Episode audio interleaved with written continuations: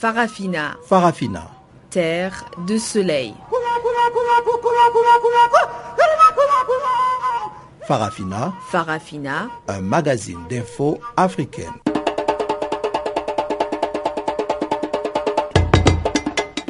Présentation Pamela Kumba.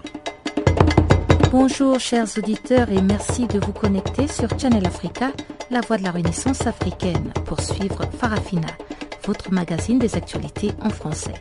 Nous émettons d'Auckland Park à Johannesburg, la capitale économique sud-africaine.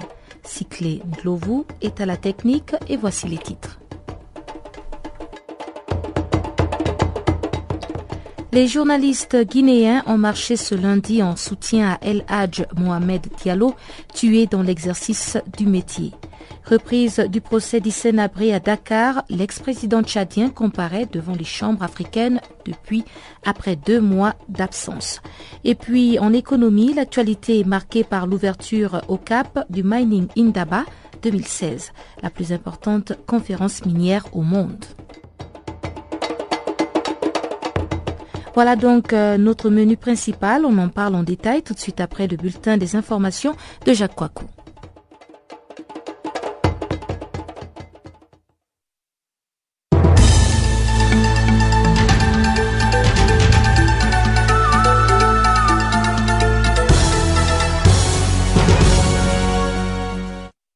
Bonjour, commençons par la Côte d'Ivoire ou la CPI si vous préférez. Procès Gbagbo, un juge de la CPI s'excuse pour la divulgation de l'identité de témoins.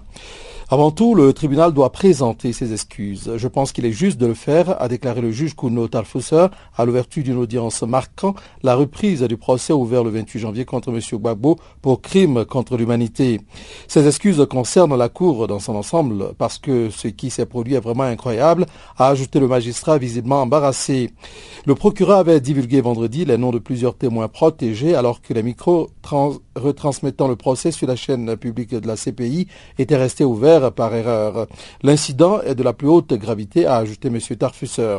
Après ces excuses, les trois juges composant le jury se sont réunis à huis clos avec les représentants de l'accusation pour décider de la suite du procès de l'ex-président ivoirien âgé de 70 ans et de son co-accusé, l'ancien chef de milice Charles Blégoudet, 44 ans. Les deux hommes ont plaidé non coupables des accusations concernant leur responsabilité dans les violences post-électorales qui ont fait quelques 3000 morts en cinq mois en 2010 et 2011. Sénégal, procès Abré, ouverture des plaidoiries. Le procès de l'ancien président tchadien Hissène Abré jugé à Dakar par un tribunal spécial africain pour crimes contre l'humanité et crimes de guerre entre lundi dans sa deuxième phase. Au menu, plaidoirie des parties civiles et de la défense ainsi que le réquisitoire du parquet. Les audiences reprendront donc lundi à partir de 9h local et GMT au palais de justice de Dakar et doivent durer jusqu'au 12 février, a indiqué Marcel Mendy, porte-parole des CAE. Les plaidoiries des 15 avocats des parties civiles sont prévues le 8 et 9 février. Le réquisitoire du parquet général est programmé le 10 février. Il sera suivi les 11 et 12 des plaidoiries des trois avocats de la défense commis d'office. Après ces plaidoiries, les audiences seront suspendues pour le délibéré et on prévoit le prononcé du verdict vers fin mai, a indiqué Marcel Mendy, porte-parole des CAE. Ce procès inédit s'était ouvert le 20 juillet 2015 devant les chambres africaines extraordinaires, en abrégé CAE, tribunal spécial créé par l'Union africaine, UA, en vertu d'un accord avec le Sénégal. Dès l'ouverture, Hissène Abré, qui refuse de s'exprimer devant le tribunal qu'il récuse, avait été amené de force à la barre. Au total, une centaine d'experts et témoins ont été entendus. Parmi ces derniers, plusieurs ont soutenu que Hissène Abré était au courant de tout ce que faisait la police politique, la DDS, et contrôlait tout. Terrorisme, mais restons toujours au Sénégal. Le Sénégal sur le qui-vive. Certains signes ne trompent pas. Depuis l'attentat qui a fait une trentaine de morts à Ouagadougou le 15 janvier, les mesures de sécurité ont été considérablement renforcées devant les sites sensibles de Dakar.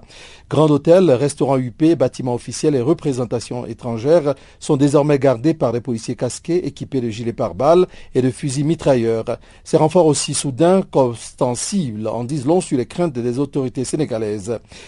L'attaque d'un commando djihadiste en plein cœur de Ouagadougou est devenue est venue plutôt leur rappeler, s'il le fallait, que les terroristes peuvent frapper n'importe où, n'importe quand, même dans des pays considérés comme des havres de paix. Les Burkinabés viennent d'en faire la triste et choquante expérience. Les Sénégalais en sont pour l'instant préservés. Mais pour combien de temps encore? En réalité, le Sénégal est sur le qui-vive depuis plusieurs mois et ses dirigeants n'ont pas attendu qu'Al-Qaïda au Maghreb islamique, ACMI donc, vise Ouagadougou pour intensifier leur lutte antiterroriste. D'après différentes sources à Dakar, entre 10 et 30 Sénégalais combattent aussi sous la bannière noire de l'État islamique, EI, autour de Sirte en Libye.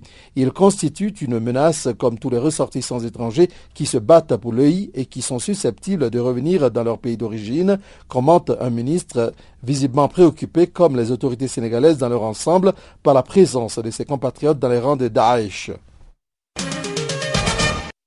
Tchad, de manifestations de jeunes réprimés en une semaine à N'Djamena. Une marche a été organisée samedi dernier dans les rues de la capitale tchadienne pour dire non à la répression de toute forme de violence dont la jeunesse est victime depuis 25 ans. Les manifestants, dont la plupart sont membres du collectif des associations et mouvements de jeunes du Tchad, en abrégé Kamojet, protestaient contre la réaction violente des forces de l'ordre jeudi 4 février lorsqu'un sit-in organisé devant le ministère de l'Éducation nationale avait été violemment dispersé par la police anti-émeute. La centaine de manifestants, pour la plupart de jeunes diplômés, étaient venus exiger leur intégration dans la fonction publique, a expliqué Rémi Gameau, secrétaire général du Camojet, la loi de finances pour 2016 prévoyant la suspension de toute intégration à la fonction publique pour les trois ans à venir. Comme je dis, la marche organisée samedi a été aussitôt dispersée. Le parcours que devaient emprunter les manifestants avait pourtant été quadrillé par les forces de l'ordre. Au total, 23 personnes ont été arrêtées et emmenées au commissariat central de N'Djamena. Tous les manifestants ont été entendus par la police judiciaire. Il leur est reproché le trouble à l'ordre public, la marche n'ayant pas été autorisé, a déclaré le porte-parole de la police nationale, Paul Manga, précisant qu'il serait ensuite déféré à la justice. Terminons par la Sierra Leone. 250 tombes vandalisées en deux mois à Freetown. 250 tombes ont été vandalisées par des inconnus dans trois cimetières de la capitale au cours des deux derniers mois, a déclaré samedi le conseil municipal. Selon plusieurs témoignages, les pilleurs auraient également embarqué des cercueils et des bijoux. La capitale sierra-leonaise, Freetown, compte plus de 3 millions d'habitants sur les 6,5 millions vivant dans le pays. Freetown dispose de sept cimetières, dont le plus grand, celui de King Tom, situé au cœur du quartier des affaires. Il comprend à lui seul plus de 6 000 tombes où reposent environ 60% des victimes de l'épidémie d'Ebola. Dans ce cimetière, les vandales et les mécréants ont utilisé des pioches, des marteaux, des pelles et d'autres sortes d'outils pour éventrer des stèles des caveaux, volant des cercueils, des bijoux et même des vêtements des morts, a raconté Un gardien affecté à Kingdom. Il estime également que les coffres funéraires pillés ont été revendus à des entrepreneurs de pompes funèbres.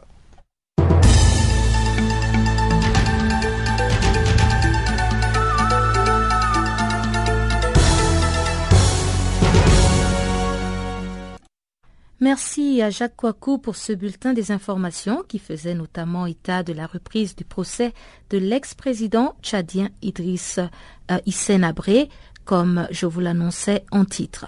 Et commençons la grande actualité avec l'adoption dimanche en Algérie de la nouvelle constitution. Les textes amendés et créés traitent notamment du statut des binationaux et de l'état de droit. Son Excellence Nasser Belaïd, ambassadeur algérien accrédité en Afrique du Sud, espère que la nouvelle constitution, qu'il qualifie d'historique, sera bien comprise par tous. Merci de me donner l'occasion justement de vous donner les éléments euh, novateurs apportés par la révision de la constitution algérienne euh, qui est intervenue juste hier d'ailleurs et qui a été adopté à, l'écrasante majorité. Et une chose euh, importante à dire, c'est que cette nouvelle constitution, nous l'espérons qu'elle sera bien comprise comme telle, vraiment euh, une contribution de l'Algérie à, à, ce processus historique de l'enracinement, de l'approfondissement de la démocratie en Afrique. Euh, parce que cette constitution, elle apporte euh, des nouveautés euh, vraiment que l'on retrouve dans ce qu'on appelle les vieilles démocraties. Donc, un autre élément extrêmement important à relever, c'est pas le, consensus, mais l'unanimité qu'il y a eu sur des amendements extrêmement importants pour la nation algérienne. Et je voudrais citer à cet exemple la reconnaissance de la langue tamazirt en tant que langue nationale et officielle parce que cette langue était reconnue langue nationale depuis 2002 et maintenant, et j'insiste sur le mot, très important, à l'unanimité, elle a été euh, donc promue euh, langue officielle. Il y a, euh, du point de vue de l'histoire, une chose aussi très importante, c'est que dans le préambule de la nouvelle constitution révisée, c'est la référence à l'histoire plusieurs fois millénaire de euh, l'Algérie et du peuple algérien, ceci en, ce sens que ce genre de référence est extrêmement importante dans la mesure où c'est une euh, participation directe à un renforcement de la cohésion du peuple algérien. Ceci, ceci est très important. En ce qui concerne maintenant les points essentiels, il y en a beaucoup, vous savez, il y a une centaine d'articles qui ont été soit enrichis, et il y a même, comme je vous ai dit, des nouveaux. Mais que faut-il retenir, par exemple, en matière d'état de droit? D'abord, ce qu'on appelle l'état de droit. La nouvelle constitution amendée, elle euh, limite euh, le nombre de mandats pour euh, le président de la République à deux. Dorénavant, il y aura deux mandats pour le président de la République de cinq années chacun. Il y a toujours dans le cadre de l'état de droit un renforcement du Conseil constitutionnel, aussi bien dans son rôle que dans son indépendance. Et ceci est également, on le voit dans les vieilles, ce qu'on appelle les vieilles démocraties, euh, ceci est extrêmement important, euh, puisque maintenant l'opposition peut recourir à la saisine du Conseil constitutionnel comme les personnes euh, individuelles, physiques. En matière de droits de l'homme et de libertés démocratiques, je voudrais souligner l'interdiction, la prohibition de la sanction du délit de presse. C'est-à-dire la presse est libre, il n'y a pas de délit de presse. Ce que peut ne pas écrire un journaliste. Ceci donc est rentré dans la Constitution un autre élément très important en matière de la justice euh, pénale, ce qu'on appelle la détention provisoire, elle doit être absolument à caractère exceptionnel. Euh, on a vu sur le net que la question des binationaux a suscité beaucoup de débats entre euh, les Algériens de la diaspora et puis certains qui étaient sur place en Algérie. Alors finalement, qu'est-ce que la Constitution a décidé en ce qui concerne le statut de cette catégorie de personnes, des binationaux? Je voudrais dire euh, en toute bonne foi, il y a eu une mauvaise peut-être compréhension. Il ne s'agit nullement d'exclure les binationaux d'ailleurs, il y aura une loi qui va définir les quelques postes sensibles dans l'État où euh, les Algériens, ceux qui ont nationalité algérienne, je ne peux pas euh, parler avant que la loi ne soit examinée, préparée, adoptée, promulguée, mais certainement l'on va vers une situation où celui qui voudrait accéder à cette liste, qui ne doit pas être très longue, de postes, puisse faire de sorte qu'il n'aura qu'une seule nationalité. Mais il y a eu peut-être un malentendu sur cela, parce qu'au contraire, pour ceux qui connaissent euh, la Constitution et la loi algérienne sur la nationalité, il y a même un progrès qui est fait dans ce domaine de la double nationalité, parce que jusqu'à présent, la loi algérienne ne reconnaît pas expressément la double nationalité. Et ceci, c'est une façon implicite de la reconnaître, donc de mettre à l'aise nos compatriotes qui euh, auront choisi d'avoir une double nationalité. Mais il n'y aura aucune discrimination. Ce n'est pas une porte qui est fermée. Il y a toujours un moyen pour euh, accéder. Autrement, la Constitution, elle est basée sur l'égalité entre tous les Algériens et Algériennes. Son Excellence Nasser Belaïd, ambassadeur algérien accrédité en Afrique du Sud. Trois nouvelles personnalités congolaises viennent de s'ajouter sur la liste des candidats déclarés à l'élection présidentielle anticipée du 20 mars prochain. Parmi elles, le président du Parti social-démocrate congolais. L'opposant et ancien ministre pendant la transition, Clément Mirassa, pense qu'au vu de la situation actuelle au Congo, il faut agir, mais agir pour le changement et la rupture. Ces propos ont été recueillis par Guillaume Cabissoso. S'agissant de l'élection présidentielle, nous avons été très clairs. Nous avons dit que l'idéal pour nous serait une candidature unique, mais que le principe pour l'instant c'était la candidature multiple. C'est dans ce cas que nous avons agi et nous avons retenu que lorsque les candidatures franchiront le cap de la Cour constitutionnelle, nous nous retrouverons pour définir la stratégie. Et c'est certainement à ce moment-là que nous pourrons parler de la candidature du FOCA des Pourquoi avez-vous choisi, en tout cas, de vous porter candidat à cette élection présidentielle du 20 mars prochain? Vous savez d'abord qu'on crée un parti pour la conquête du pouvoir. Donc, euh, a priori, cette question ne devrait pas se poser.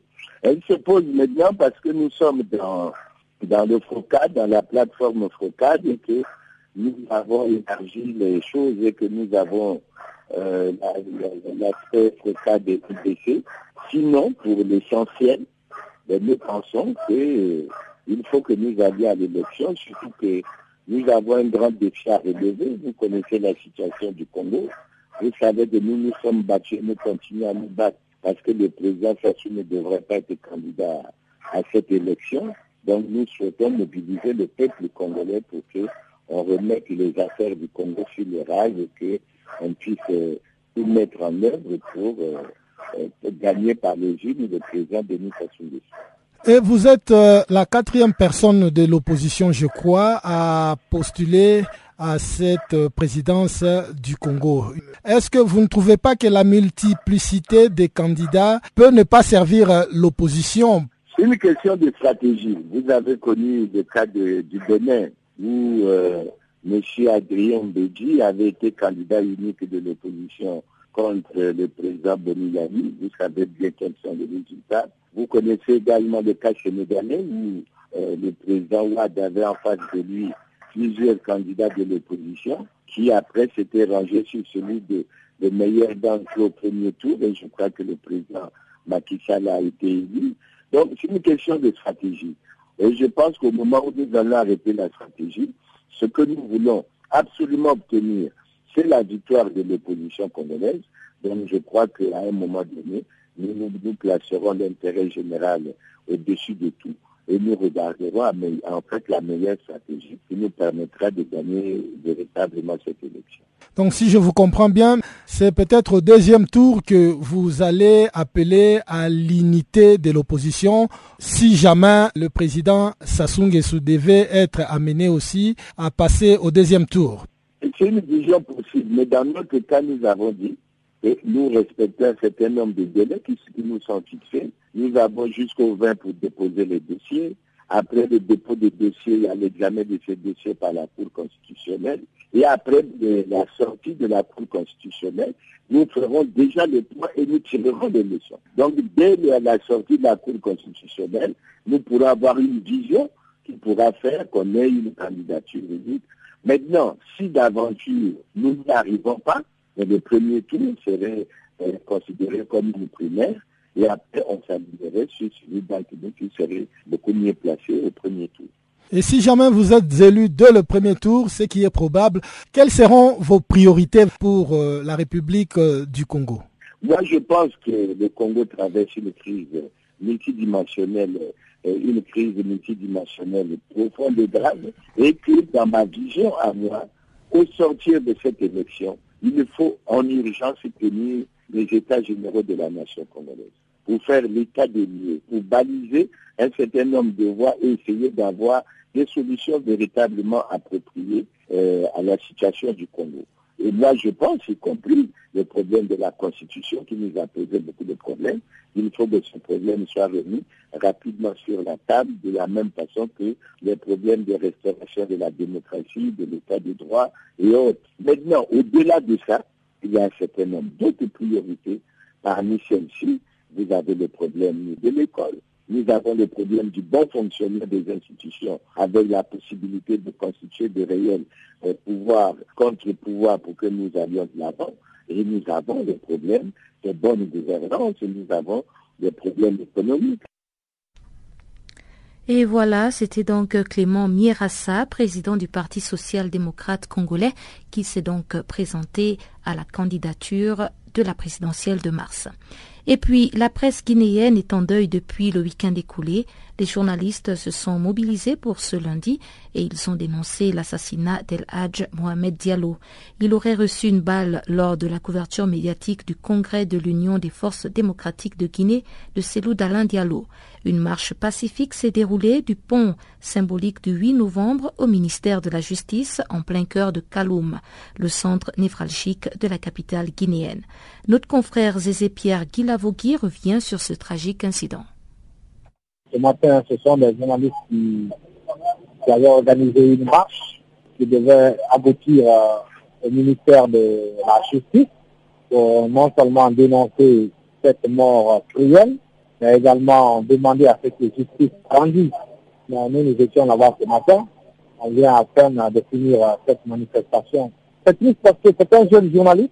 Venait à peine de se marier et une petite fille. Décédée, quoi. Je ne saurais encore dire euh, qui a tiré exactement dessus. Ce sont les deux camps qui s'accusent, euh, c'est-à-dire le camp de celui d'Alain Diallo accuse celui du vice-président Baouri d'avoir tué. Et l'inverse aussi, le camp de Baouri dit que c'est la garde euh, rapprochée de celui qui, a tiré sur euh, le jeune journaliste. Mais dans quelles circonstances le coup de feu est parti? Bon, c'était à l'occasion de la réunion hebdomadaire du bureau exécutif national du parti. C'est une réunion qui se tient tous les vendredis à la veille de l'Assemblée générale du parti. Mais, mais avant cette réunion déjà, c'est-à-dire le jeudi, puisque la réunion se tient les vendredis, jeudi, euh, il y a le conseil politique qui se réunit aussi tous les jeudis.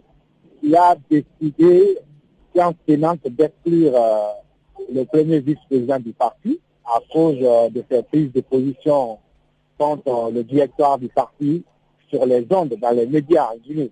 C'est un monsieur, depuis qu'il est revenu de Paris, de son exil, euh, il tire à boulet rouge sur la direction de son parti qui sont irresponsables et qui n'ont rien fait pour le, ramener en Guinée, qui sont en train de mentir aux militants qu'on doit, n'est-ce pas, changer la tête du parti, ceux qui sont la tête. Ils se sont réunis donc euh, le jeudi, euh, ils ont décidé l'exclure. Alors lui, quand ils l'ont exclu par voie décisionnelle, ben, il, est sorti encore sur les zones de M. Baouri pour dire qu'il va se rendre à la prochaine réunion qui devra se tenir le lendemain, c'est-à-dire le vendredi, et qui, et qui se considère toujours comme euh, le vice-président.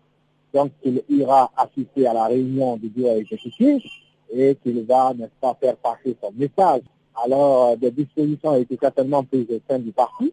Ce vendredi, puisque nous, on savait qu'il y aurait un clash, parce que c'est un parti quand même qui est reconnu être violent. Certains journalistes sont allés pour assister à l'arrivée du vice-président qui était esprit.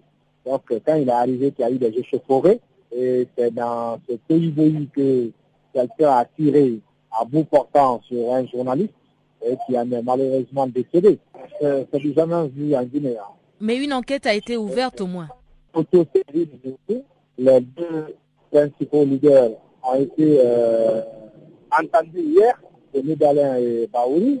Voilà, donc c'est une audience euh, secrète on ne sait pas ce qu'ils ont dit, mais ils ont été entendus par la gendarmerie départementale. Donc une enquête est en cours pour euh, les responsabilités. Je voulais dire que euh, les manifestations politiques en Guinée deviennent de plus en plus violentes. Quoi. Vous savez, les partis politiques sont hostiles aux journalistes. C'est un peu ça. Les journalistes ne sont pas sécurisés pendant les manifestations politiques c'est pas un fait nouveau.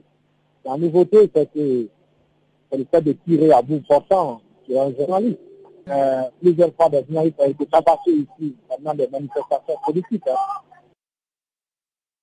Voilà, c'était Guy Lavoguise et c'est Pierre qui nous parlait donc de l'assassinat de ce confrère journaliste El Hadj Mohamed Diallo. À noter que les confrères guinéens entendent organiser mardi une journée sans presse pendant plus d'une dizaine d'heures. Aucune information ne sera diffusée par n'importe quel organe de presse audiovisuelle, écrite ou en ligne. Et puis on se rend du côté du Sénégal. Les avocats de Karim Ouad ont saisi les juridictions françaises pour détention arbitraire dans le cadre de l'affaire qui oppose leurs clients à l'État sénégalais qui l'accuse d'enrichissement illicite. Un des avocats de Karim Ouad, maître Seydou Diane, explique au micro de Guillaume Cabissoso la portée de cette démarche ainsi que ses implications dans le dossier qui oppose l'État sénégalais donc à Karim Ouad. La portée de cette démarche euh, et de situer les responsabilités des personnes euh, coupables ou responsables euh, de cette détention arbitraire, qui, il faut le rappeler, en droit français, constitue un crime très très grave, parce que portant atteinte euh, à l'intégrité, à la dignité et à la liberté et aux droits de la personne de M. Karim Ouad. Le caractère euh, arbitraire de la détention a déjà été constaté par le groupe de travail euh, des Nations Unies et euh, par une décision d'avril 2015 et par une nouvelle décision confirmée également au mois de décembre, en début décembre 2015. De sorte que le groupe de travail des Nations Unies n'étant pas une instance pénale, Karim Ouad étant de nationalité française également, puisqu'il est binational, et s'agissant d'une infraction, notamment d'un crime commis à l'étranger contre un citoyen euh, français, euh, il a décidé de porter plainte devant les juridictions françaises afin que cesse sa détention arbitraire. Il faut comprendre, puisque vous me posez la question du contexte, que dans le cadre de son, des poursuites intentées contre sa personne et dans le cadre de son procès, la justice sénégalaise a fait la preuve de son manque d'indépendance euh, à la suite d'une arrestation arbitraire et d'un procès qui n'a pas, qui n'a été ni juste ni équitable aujourd'hui, n'ayant plus confiance à la justice sénégalaise, il se retourne devant une justice qui euh, présente euh, les garanties de, répondre aux standards euh, internationaux en matière de justice. Mais selon les avocats de l'État sénégalais, cette saisine des juridictions françaises faite par votre client, euh, Karim Ouad, il l'a fait en se prévalant de sa nationalité sénégalaise et non de sa nationalité française. Qu'est-ce que cela signifierait-il? Mais euh, cela signifie que n'ayant aucune possibilité de se, de se voir rendre justice au Sénégal. Lorsque la justice de votre pays est défaillante, vous savez, la question de justice, c'est une question universelle. C'est comme la question des droits de l'homme.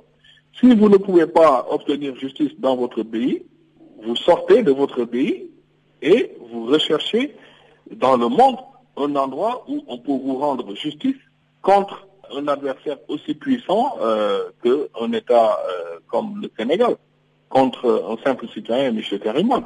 Mais euh, je rappelle que ce n'est pas la première fois que M. Karimouad porte euh, son combat judiciaire à l'international et en dehors du Sénégal.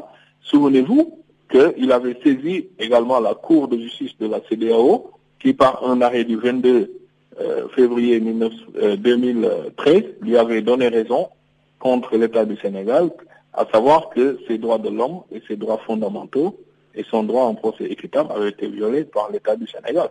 L'État du Sénégal lui-même, il faut le rappeler également, en 2013, avait saisi les autorités judiciaires françaises d'une plainte contre M. Karimouad. Donc, euh, il ne faut pas qu'il s'étonne aujourd'hui de ce que M. Karimouad leur rende un peu la monnaie de leurs pièces en saisissant à son tour la justice française afin que la question de sa détention arbitraire cesse et qu'elle soit également élucidée par une justice, comme je l'ai dit, répondant aux standards internationaux. Une toute dernière question. Euh, le Parti démocratique euh, sénégalais, le PEDES, a demandé la libération immédiate et sans condition de votre client, M. Karim Ouad. Est-ce que la bataille se déplace maintenant euh, d'un terrain juridique sur un autre terrain qui est celui-là politique? Alors, moi, ce que je peux vous dire, c'est que vous le savez probablement, enfin je rappelle simplement que c'est une affaire quand même judiciaire. Et que depuis le début, la connotation politique euh, était, bien, claire de la part des nouvelles autorités sénégalaises euh, qui ont voulu faire un règlement de compte politique au lieu de faire une reddition de compte. Mais euh, la bataille judiciaire, aujourd'hui, elle ne fait que commencer avec cette procédure à Paris. Elle est loin, très très loin d'être terminée. Maintenant, M. Karimouad a une famille naturelle et une famille politique.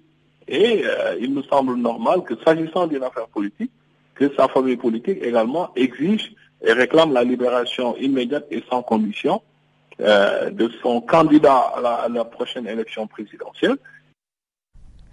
Et puis, euh, chers auditeurs, je l'annonçais dans les principaux titres, la ville sud-africaine du Cap a abrité l'ouverture de l'édition 2016 de l'Indaba Mining. Mining Indaba est la plus grande conférence internationale de l'investissement minier en Afrique et elle réunit chaque année à Cape Town, en Afrique du Sud, les décideurs et professionnels du secteur minier africain.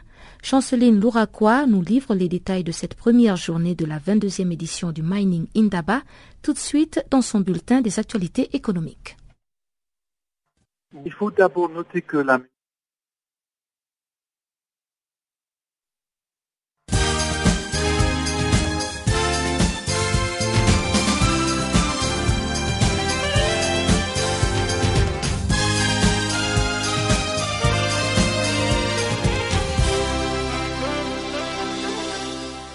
Chers amis auditeurs de Channel Africa, bonjour. Il s'ouvre ce lundi en Afrique du Sud une importante conférence minière au Cap sous le nom Mining Indaba. Cette conférence connaîtra un plus grand nombre de participants et plus de 7000 délégués d'une centaine de pays réunis pour discuter de l'avenir de l'industrie. En effet, la dite conférence a eu lieu alors que l'industrie minière a probablement connu l'année la plus difficile de ces dernières années, avec une chute spectaculaire des cours des matières premières qui a ébranlé l'économie sud-africaine. En outre, selon la Chambre sud-africaine des mines, 300 000 emplois ont été perdus dans le secteur de l'or, du platine et du fer entre 2012 et 2015. L'année dernière, le secteur minier a été également affecté par les mouvements des grèves et des coupures d'énergie qui handicapent l'industrie. Le rand, monnaie nationale sud-africaine, a été récemment dégringolé sur les marchés internationaux pour atteindre son plus bas niveau histoire. Alors qu'elle s'est changée à 17,99 rand contre le dollar sur le marché asiatique, cela fait de mois que la devise sud-africaine est mal en point en raison d'une économie globale morose. Affirmons ici que les perspectives économiques ne sont pas encourageantes depuis un certain temps, ce qui s'explique aux prévisions des croissances qui actuellement sont à la baisse. La Banque mondiale prévoit 0,8% et les fonds monétaires international 0,9%. La chute des prix des matières premières est l'un des principaux responsables, ainsi que la baisse de la demande notamment chinoise, malgré leur secteur manufacturier développé. Notons qu'elle reste encore dépendante de cette matière première. Les gouvernements et les groupes miniers ne sont pas préparés à cette baisse des cours, alors que les prix sont revenus à une moyenne sur les longs termes. Concentration du secteur, licenciement, Bref, la chute de la devise nationale a tout un aspect positif. Les groupes français d'assurance et les leaders du commerce en ligne annoncent ce lundi d'avoir noué un partenariat commercial. À cet effet, AXA décide d'investir 75 millions de dollars dans Africa Internet Group et affirme avoir conclu un partenariat permettant aux géants français de l'assurance de devenir les fournisseurs exclusifs des produits et services d'assurance sur le site d'Internet commerce Jumia ainsi que sur l'ensemble des autres plateformes en ligne et mobiles d'AIG prenant ainsi environ 8% de la société qui détient, outre Jumia, de nombreux autres sites en Afrique comme Jovago, Carmoudi, HelloFood, Kaimu et Ver Jobs.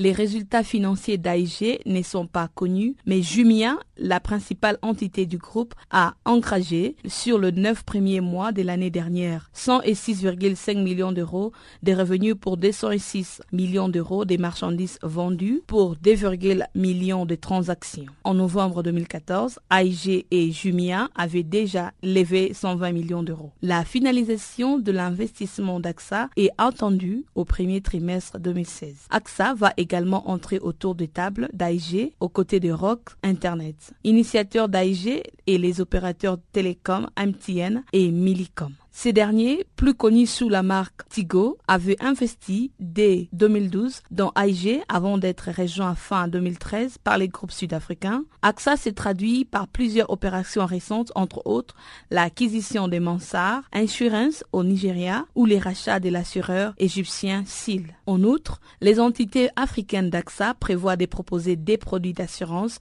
sur mesure pour la clientèle de Jumia et pour l'ensemble des clients d'AIG au travers de son écosystème des services, marketplace ainsi que site des petites annonces. Bref, Jumia croit vite au Nigeria, mais aussi dans la dizaine d'autres pays africains dans lesquels il est présent. Mais perd aussi beaucoup d'argent, 65,4 millions d'euros d'EBITDA négative sur le 9 premiers mois de 2015, nécessitant la réalisation régulière des levées des fonds. Les partenariats avec Africa Internet Group les permettra d'accélérer sensiblement au développement en ayant accès à leur base de clientèle ainsi qu'à leurs technologies innovantes dans les domaines d'Internet commerce.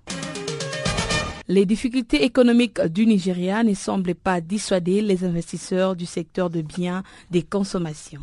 Coca-Cola aurait payé récemment des 140 millions de dollars en cash. Les géants américains s'offrent 40% des CHI, un fabricant et distributeur nigérien de jus et yaourts à boire. En effet, avec 40% des CHI, Coca-Cola élargit son portefeuille de marques en dehors des sodas, qui constituent toujours l'essentiel de ses revenus, mais dont la croissance des ventes semble ralentir au niveau mondial. Depuis plusieurs décennies, Coca-Cola était déjà présent au Nigeria via son partenariat avec Nigerian Bottling Company, NBC en cycle, les leaders local des sodas contrôlés par Coca-Cola Hellenic Bottling Company, qui est un groupe européen lui-même détenu à 23% par Coca-Cola. D'après les présidents de Coca-Cola, Kelvin Balogan, cette initiative positionne idéalement Coca-Cola et CHI sur le chemin de la croissance à un moment de l'industrie des boissons en Afrique qui est passionnant. À titre de rappel, en 2014, Coca-Cola a annoncé une augmentation de ses investissements en Afrique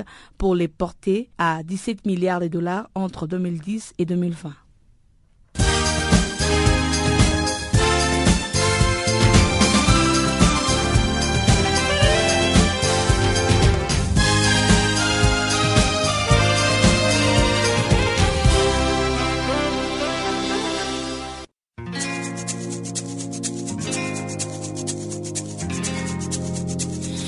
Vous écoutez Farafina, un programme en français sur Canal Afrique émettant de Johannesburg.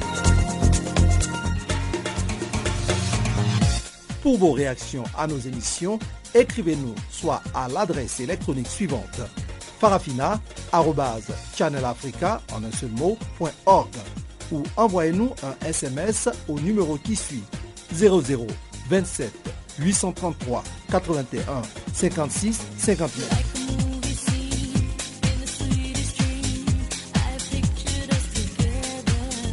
Notre adresse électronique farafina.channelafrica en un seul mot, ou par SMS 0027 833 81 56 59.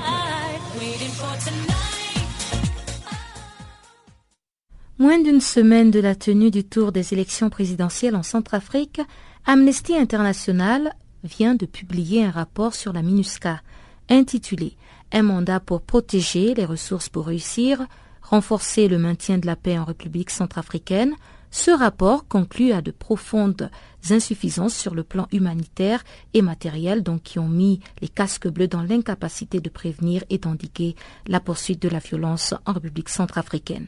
Pour avoir plus de précisions sur ce rapport, nous avons joint depuis Dakar Steve Cockburn, directeur régional adjoint à Amnesty International. Il faut d'abord noter que la MINUSCA a fait un travail et, fait toujours un travail essentiel en Centrafrique. Euh, leurs forces ont sauvé beaucoup de vies et empêché le conflit de dégénérer encore plus.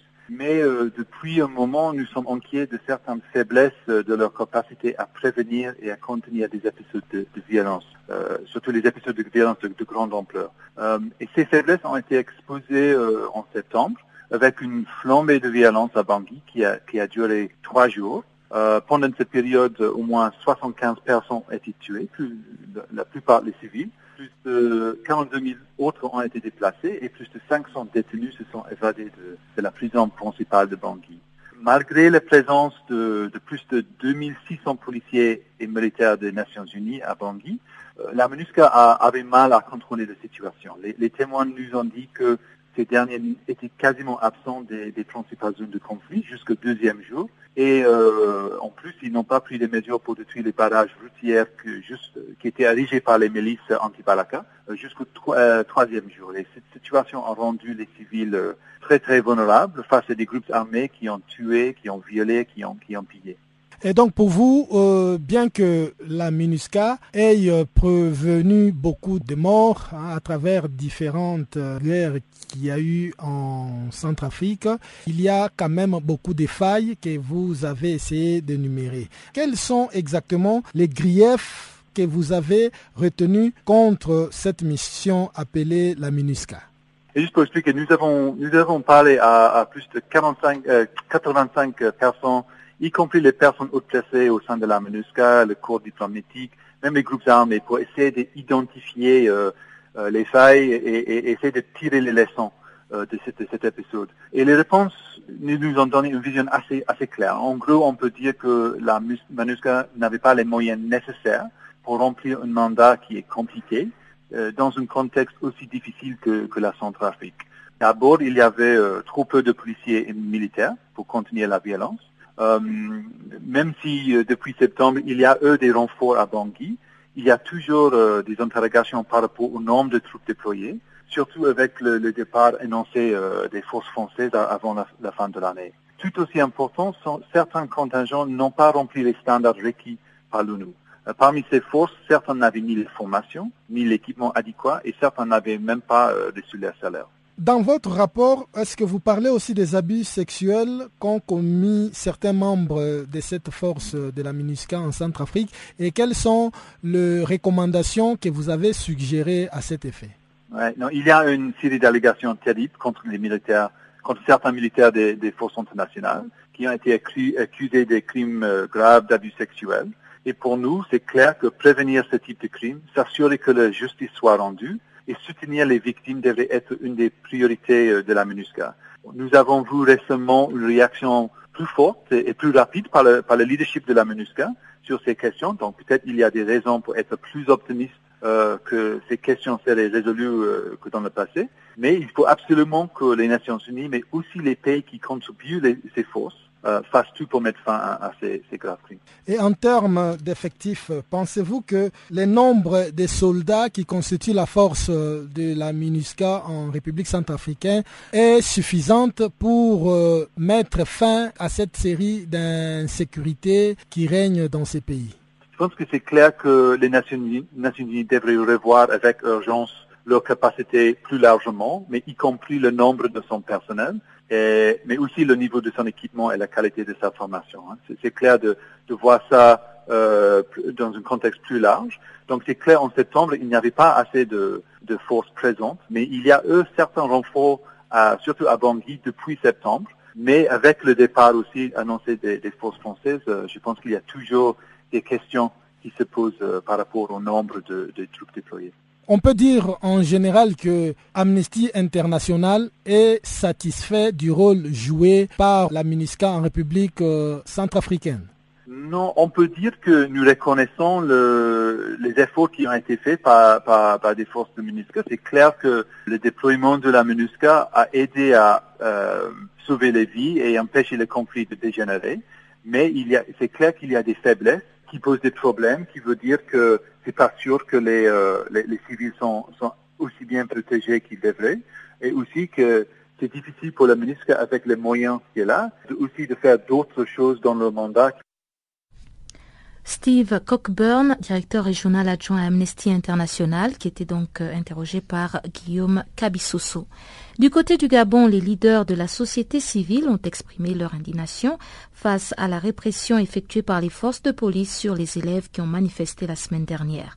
Lors d'une conférence de presse tenue ce lundi à Libreville, la société civile a exigé la libération immédiate et sans condition des élèves dits arbitrairement arrêtés et qui subissent des sévices corporels et des tortures.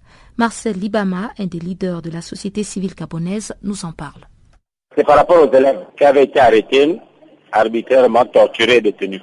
Les élèves euh, qui avaient manifesté là, les, nos c'est la torture. On torture les gens. Ce n'est pas un secret. Si vous êtes arrêté ici, on vous torture. Ça, c'est rien à faire. La torture existe bien et bien. Alors, donc la conférence de presse, c'était euh, pour informer Non, pour dénoncer et demander la libération de ceux qui restent encore, ceux qui sont arrêtés, voilà. Demander le dialogue à la place des châtiments. Quand il y a des marches ici, il y a des arrestations. Parmi les marcheurs, comme c'est la marche des élèves, une ne peut arrêter que les élèves. Donc il y avait près d'une cinquantaine d'arrêtés. Voilà. Certains sont libérés, bon, ils doivent rester encore quelques-uns dans leur giole. Donc on se bat pour sortir tout le monde. Et qu'est-ce que les autorités vous disent? Ils vous disent que tout le monde a été libéré, mais les parents et les, collègues disent qu'il en manque toujours. Donc euh, la société civile est obligée de prendre pour, euh, pour dénoncer ça. Quoi. Je suis en train de rédiger un poste euh, que je vais publier tout à l'heure sur ma page Facebook dans, dans une heure. Mais vous, au niveau du syndicat, vous durcissez le mouvement de grève? On ne le durcit pas, on le poursuit. Voilà, nous sommes en vacances une semaine. Nous sommes aussi en vacances.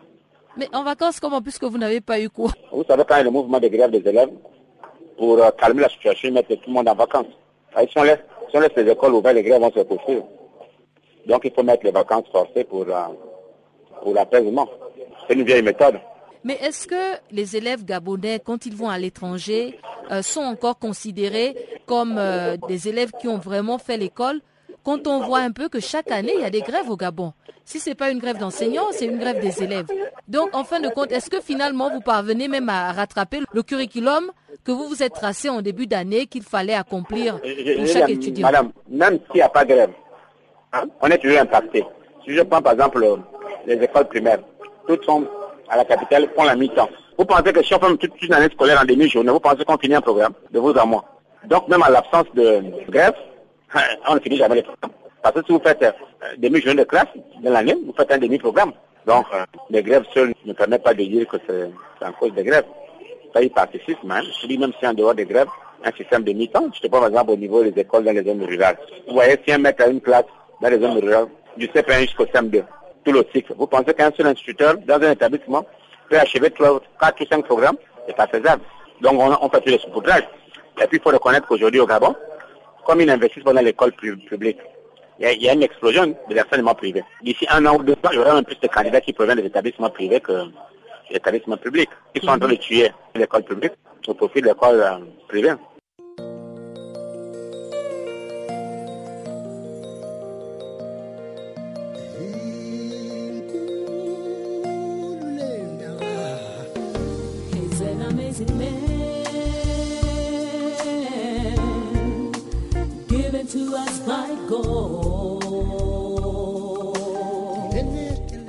Channel Africa, la voix de la renaissance africaine.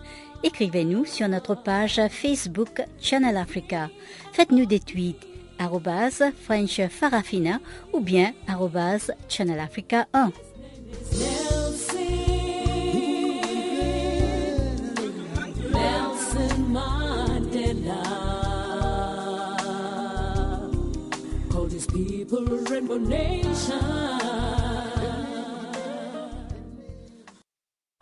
Et voilà pour ce qui est de la grande actualité du jour. Mais avant de nous quitter, on repasse encore une fois l'antenne à Chanstine Dourakwa qui va nous présenter le bulletin des sports.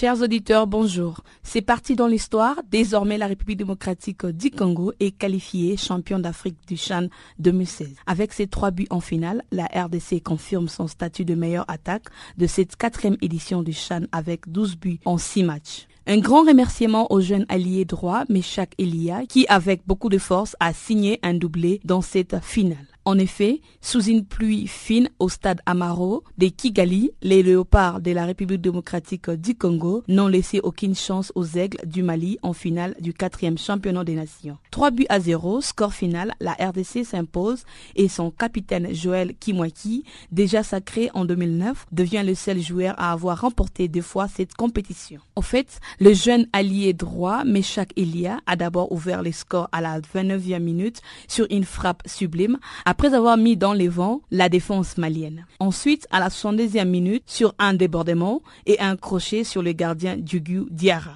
Et les nouvelles attaquants du tout-puissant Mazembe permettait à son équipe de creuser l'écart et grâce à ses doublés, il a réussi à rejoindre en première position du classement de buteurs 4 buts. Après un autre attaquant, Jonathan Bolingi Mpagni creuse l'écart sur une frappe tendue à la 73e minute. Quant au sélectionneur congolais Florent Ibengue, cette victoire est l'un de ses premiers titres en assurant les mondes qu'il n'aurait pas la grosse tête, même si ces derniers temps, il reçoit des témoignages favorables. C'est vraiment du mérite pour les léopards de la RDC qui retrouvent la finale de cette épreuve après la victoire au champ 2009 lors de la première édition à Abidjan. En rapport avec leur évolution du Chan, la RDC a fourni de multiples exploits en remportant la victoire du Chan 2016 et pour atteindre ces stades de compétition, la RDC a terminé deuxième de son groupe B avec 6 points, derrière le Cameroun 7 points en battant l'Éthiopie et l'Angola alors qu'ils avaient perdu en face au Cameroun. En quart de finale, les Léopards ont éliminé le Rwanda un but à deux après prolongation. En somme, c'est les premiers titres de la carrière du sélectionneur congolais Florent Ibengue, finaliste de la Ligue des Champions 2014 avec l'As Villa Club de Kinshasa et médaillé de bronze à la Cannes 2015. Ils ont donc remporté un deuxième chan sous la pluie face au Mali. De l'autre part, les éléphants de la Côte d'Ivoire ont battu les Silly national 2 buts à 1 dans le match des classements pour la troisième place. Le score final est de 2 buts à 1. La Côte d'Ivoire finit troisième du championnat d'Afrique des Nations 2016, son meilleur classement dans cette compétition. À cet effet, le gardien ivoirien Abdul Karim Sissé a repoussé deux pénalties pour son premier match dans ces chaînes. Troisième minute plus tard, les éléphants inscrivent le but de break et cette fois, ils ne le doivent à personne. D'un joli plat du pied à gauche à l'entrée de la surface de réparation, Anissé Badi Gbagno reprend merveilleusement les centres de fulgence à casse sans que le gardien guinéen n'esquisse les moindres gestes score à la mi-temps 2 buts à 0. C'est une première participation dans la compétition pour les Guinéens qui démarrent le match pied au plancher et obtiennent un penalty à la 25e minute suite à une charge dans la surface des réparations. Les Silly national s'est mis seul en difficulté en concédant un but contre son camp à la 31e minute. La Guinée se console avec la réduction du score d'Aboubacar Léo Camara, reprenant de la tête un coup franc d'Alseni Camara à la 86e En outre, le penalty est accordé par l'arbitre rwandais Oudou Mouniemana, mais la tentative d'Ibrahima Sori Sanko est arrêtée par le gardien Abdul Karim Sissé, titularisé pour la première fois depuis le début de cette compétition. La Confédération africaine de football, CAF en sigle, a annoncé ce week-end qu'elle apporterait son soutien au Bahreïni Salman bin Ibrahim Al Khalifa, président de la Confédération asiatique, dans la course pour succéder à Sepp Blatter à la tête de la FIFA. Cette confédération africaine de football affirme avec confidence de soutenir le Cheikh Salman pour l'élection présidentielle de la Fédération internationale de football africain. Salman bin Ibrahim Al Khalifa, président de la Confédération asiatique, peut compter sur les 100 voix de l'Asie, ainsi donc sur les 54 voix africains. Son rival Gianni Infantino, italo-suisse, possède quant à lui les soutiens de l'Europe, de l'Amérique du Sud et de la CONCACAF, 88 voix. Le candidat sud-africain Tokyo Sexuale s'est quant à lui retiré de la course. Les votes issus de l'Océanie devraient donc les départager.